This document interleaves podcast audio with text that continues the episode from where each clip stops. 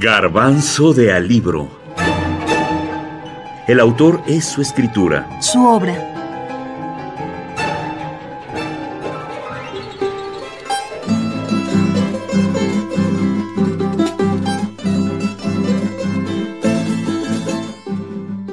Mario Vargas Llosa.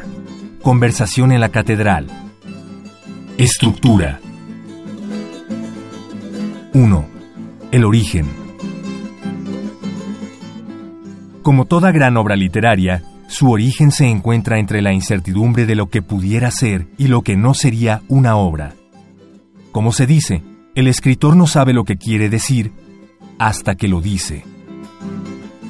En el caso de Vargas Llosa, Conversación en la Catedral se le presentó como una novela imposible, porque tenía que superar estilísticamente y narrativamente sus dos novelas anteriores, La ciudad y los perros, de 1962, y La Casa Verde, de 1965.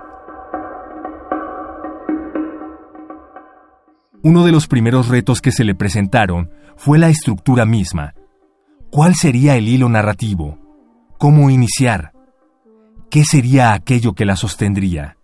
La solución fue muy ingeniosa. A partir de un encuentro y de una conversación de cuatro horas entre Santiago Zabalita y Ambrosio Pardo, desarrollar la historia y su repercusión de la dictadura en la vida privada de sus personajes. Este trajín me ha dado sed. Dice Santiago. Ven, vamos a tomar algo.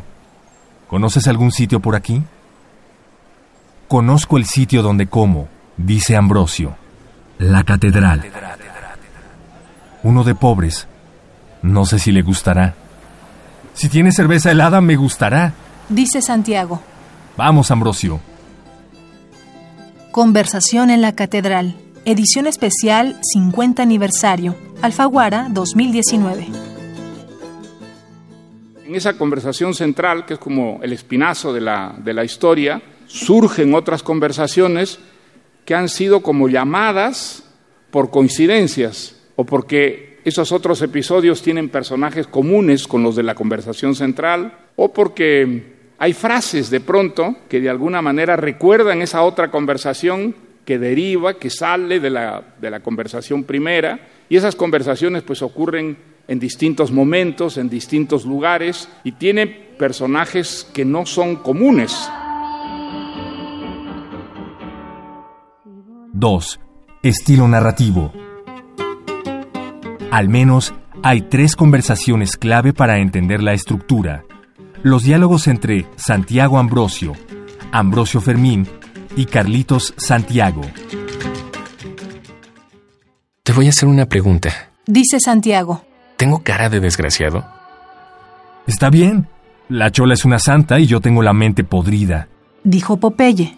Vamos a tu casa a oír discos entonces. ¿Lo hiciste por mí? Dijo don Fermín. ¿Por mí, negro? Pobre infeliz. Pobre loco.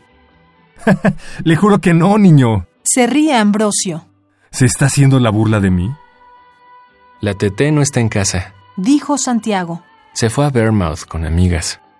Oye, no seas desgraciado, flaco. Dijo Popeye. Me estás mintiendo, ¿no?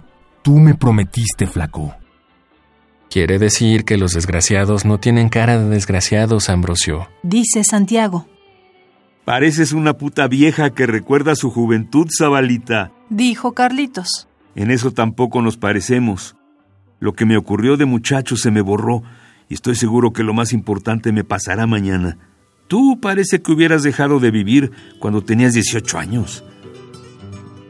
Conversación en la Catedral. Edición especial 50 aniversario. Alfaguara 2019.